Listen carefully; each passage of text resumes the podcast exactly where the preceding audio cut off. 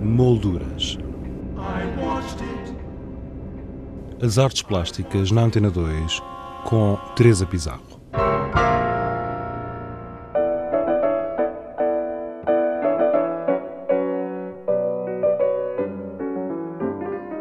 Museu Nacional de Arte Contemporânea, Museu do Chiado, apresenta o modernismo feliz Art Deco em Portugal.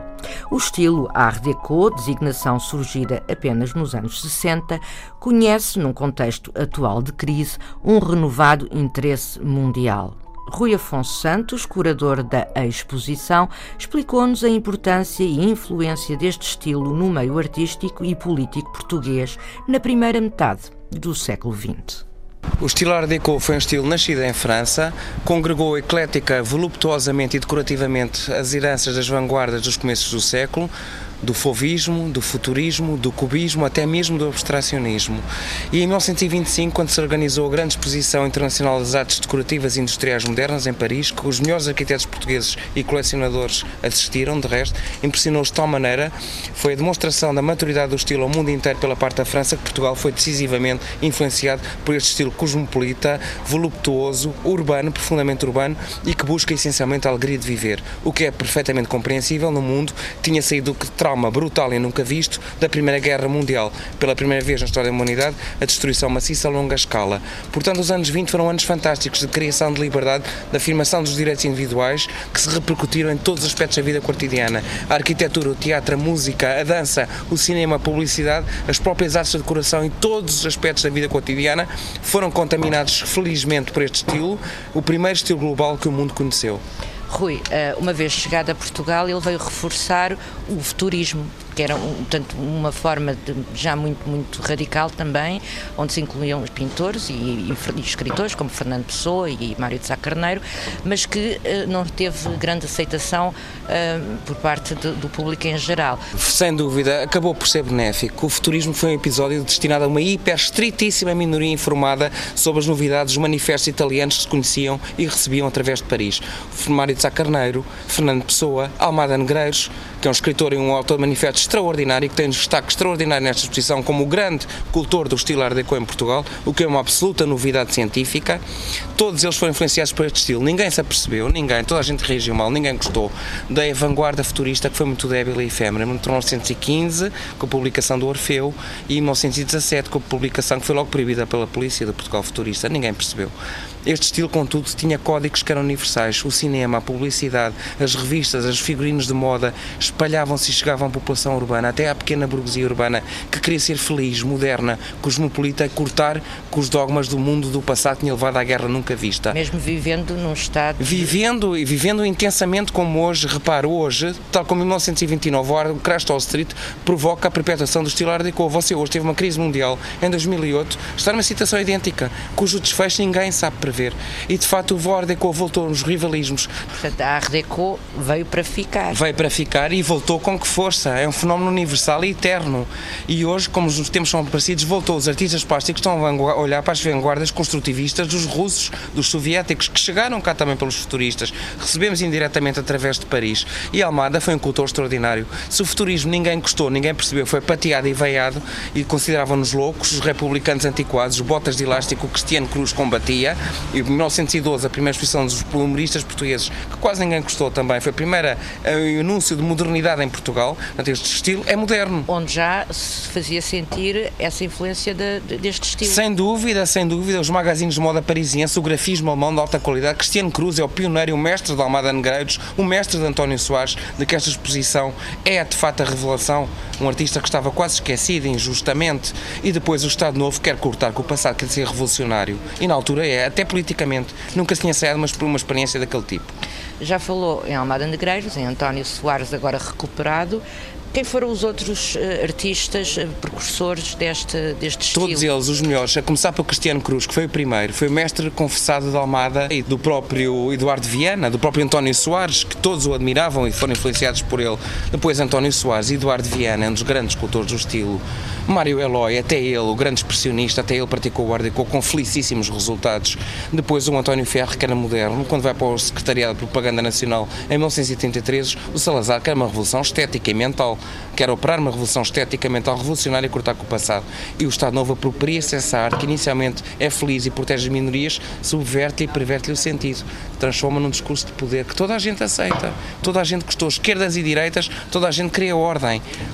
Toda a gente pedia o mesmo. Ordem, paz e felicidade. Direito a ser feliz e o Estado Novo tentou através da política do Espírito António Ferro, oferecer isso pela primeira e vez. Que culmina com a exposição do grande. O mundo. grande feito cultural do regime salazarista, a grande exposição do mundo português que esta exposição, que esta exposição tão bem evoca, foi um fato de relevância internacional que impressionou Mano Rei. O fato cultural mais relevante do salazarismo, temos a arte, deco, dotada de um novo classicismo, tornada a linguagem oficial que influenciou a arquitetura, a escultura, o próprio cinema, a música, a propaganda oficial, as revistas oficiais, algumas excelentes, como a revista Panorama, publicada ao longo anos 40 e como tal o Estado no o Art em Portugal sobrevive com o próprio salazarismo. Sobrevive até a morte de Salazar, até para lá dele.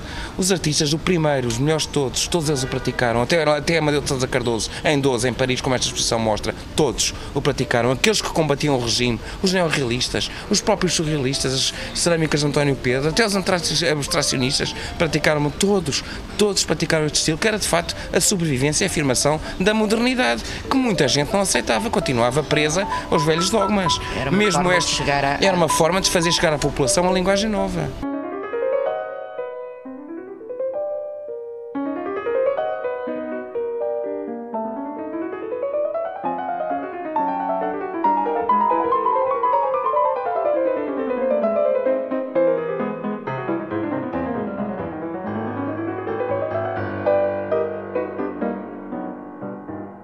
Modernismo feliz, Art Deco em Portugal, é constituída por obras em pintura, desenho e escultura realizadas entre 1912 e 1960 e encontra-se dividida em núcleos temáticos. A primeira parte da exposição começa com a afirmação primeira manifestação moderna em Portugal, a exposição dos humoristas portugueses de 1912, que temos aqui uma seleção de desenhos extraordinária, pela primeira vez considerada como tal, Art Deco, que o são, nunca foi tal foi dito, de Almada Negreiros, logo em 12, é o grande mestre.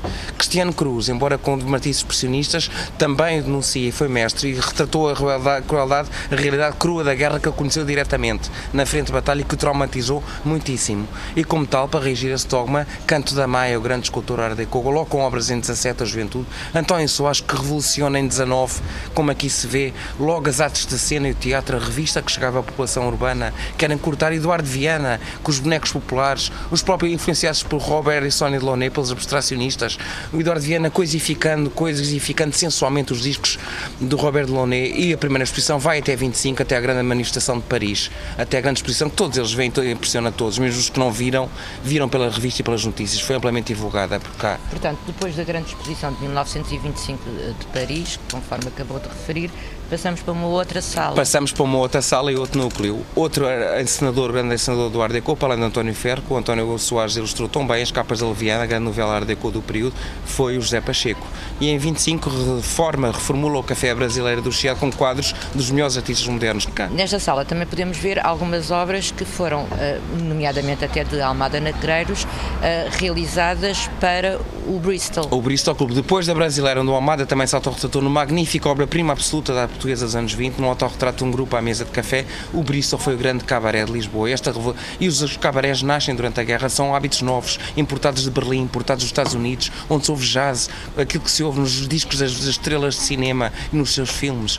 Toda a gente vive aquilo intensamente. O Charleston, e mesmo era, os novos vícios. E era aceito pelo regime, porque era há aceito, publicidade, era aceito, por exemplo, era na, aceito. naquela revista no ABC, havia publicidade. Claro que há, o ABC, ao... que é a grande revista Art Deco do período, que reforma, reformula, renova novas artes gráficas, com notícias ilustradas por Leitão de Barros, é, de feicula, de facto, a linguagem moderna do Art Deco e do modernismo, a toda a gente. Portanto, eram, eh, é, são situações, são... são eh, Situações únicas. únicas. São os melhores. O Bristol Clube é decorado pelo arquiteto Carlos Ramos, em 26, 2016, com obras dos melhores artistas que estão aqui todas pela primeira vez expostas. Desde que o clube fechou, que o Salazar fechou, em 1931 e proibiu os clubes noturnos, nunca mais foram vistas juntas. E agora estão pela primeira vez as magníficas esculturas do Canto da Maia, a melhor obra de Lino António, Quarta-feira de Cinzas, rarissimamente vista de António Soares, que representa bem os excessos que se cometiam também nos clubes. De, toda a gente queria esquecer o trauma da guerra e crise económica, como hoje. Novos vícios, mulheres de vida fácil, as papiões que aí circulavam, vindas da província, querendo uma vida melhor. Novos vícios como a cocaína, sinal de modernidade também. Novas danças como o Charleston, novas bebidas como o absinto coisas estranhas, como café com éter, como se fazia em Berlim nos clubes noturnos, excessos, que António Soares representa, retrata magnificamente uma, uma pierrette estirada no chão depois da estúrdia da terça-feira da Carnaval, onde tudo é permitido e na quarta-feira seguinte, de cinzas, ela está já sem forças, caída no chão no meio dos instrumentos de jazz e o Arlequim, o Pierrot que acompanha o Arlequim tem uma expressão de indizível tristeza. E o Almada pintou para o Bristol uma, a melhor obra de Art Deco não se fazia melhor em França, em lado nenhum. O grande nu, esplendoroso, para o boudoir das senhoras, que aqui está na exposição. Por, enquanto o Almada faz um nu cerebral Art Deco, uma garçom loura longilínea e amaneirada, fabulosa, o Viana pinta como come, com, garne, com faca e garfo. É um sensual. Pinta uma luxúria quase pornográfica dos nus, de uma sensualidade extrema, o que fazem dele o último grande pintor sensual do Ocidente. Nas restantes salas do piso 1 do Museu do Chiado encontram-se os núcleos dedicados ao segundo modernismo, ao novo classicismo e ao Estado Novo. Já no fim da República, vê com esculturas inéditas de Rui Roque Cameiro, precocemente falecido, já nos anos 20 ele lança a linguagem de um classicismo revisitado, pacificador, que o Estado Novo se apropria. O Mário Eloy também olha para esse expressionismo. O próprio Cantamai faz as melhores esculturas, um hino de amor, juventude, Adão e Eva, são a melhor escultura ardeco portuguesa em terracota, um êxtase sensual, erótico e de felicidade conjugal extraordinário. E o Estado Novo aproveita-se do novo classicismo, os belíssimos, virtuosos anos de José Tagarro, a estatuária oficial, o António Soares, num delicado retrato irmão do artista, o Botelho mais radical, pintando Berta Mendes, opositora do regime, fumadora inveterada, que também ela cede ao Art e aparece como modelo de cinema como uma diva sensual no retrato, um dos melhores retratos da Belmanta. A arte religiosa, a Igreja apoia pelo Cardeal Sergeiro esta renovação estética e mental. E a Igreja de Fátima é disso o melhor exemplo, construída em 34 38. E Jorge Barradas dá a anunciação rarissimamente exposta e tão apreciada pelo público, a tentativa de renovação na melhor pintura da arte religiosa, que aqui se vê, até culminar tudo na grande fábrica, que é o melhor símbolo do regime, a exposição do mundo português. Toda ela art e que se traduz numa apropriação quase totalitária, numa escultura nazi da soberania, que teve 5 metros à frente do pavilhão Art Deco, de resto excelente, do Cotinelli Telmo.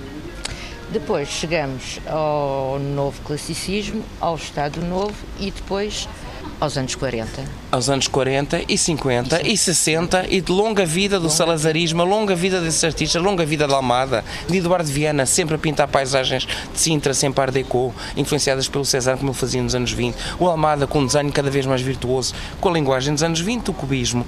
Pierrots, arlequins, acrobatas e mitologia, figuras de circo e varinas, símbolos de Lisboa. E depois até a revista, ainda nos anos 60, com José Barbosa, os neorrealistas que combatiam esta arte Também oficial do regime. Beber. Depois beberam e fizeram as suas melhores peças, até há que dizê-lo. A Maria Barreira, eram comunistas o Vasco da Conceição era um gente opositora e todos eles praticam extremamente bem, o Art Deco também, que eles combatiam, mas praticam com bons resultados.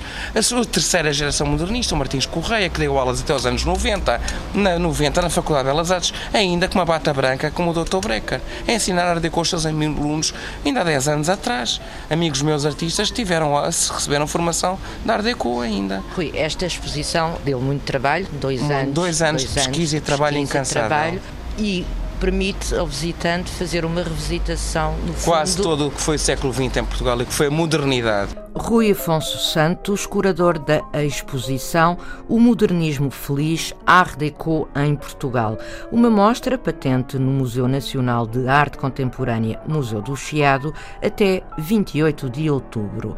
Para conhecer algumas das obras que lá estão expostas, basta aceder ao blog do programa em rtp.pt molduras.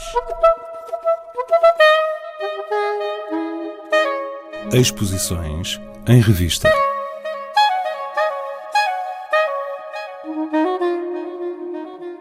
No Porto, o Centro Português de Fotografia inaugura amanhã três novas exposições, a saber, Casas de Brasileiro, de Júlio de Matos, Mar de Sonhos, de Aurélio da Paz dos Reis e Sossego City, de Ana Miriam. Também, a partir de amanhã, a Galeria 111, em Lisboa, apresenta uma montanha de coisas do artista João Francisco.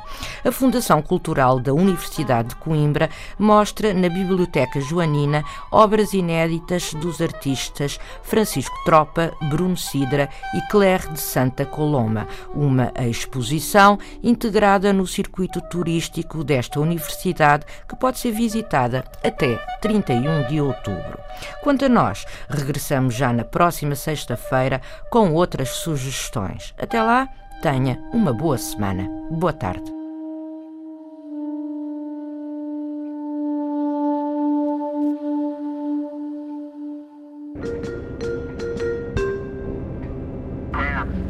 Molduras. As artes plásticas na Antena 2 com Teresa Pizarro.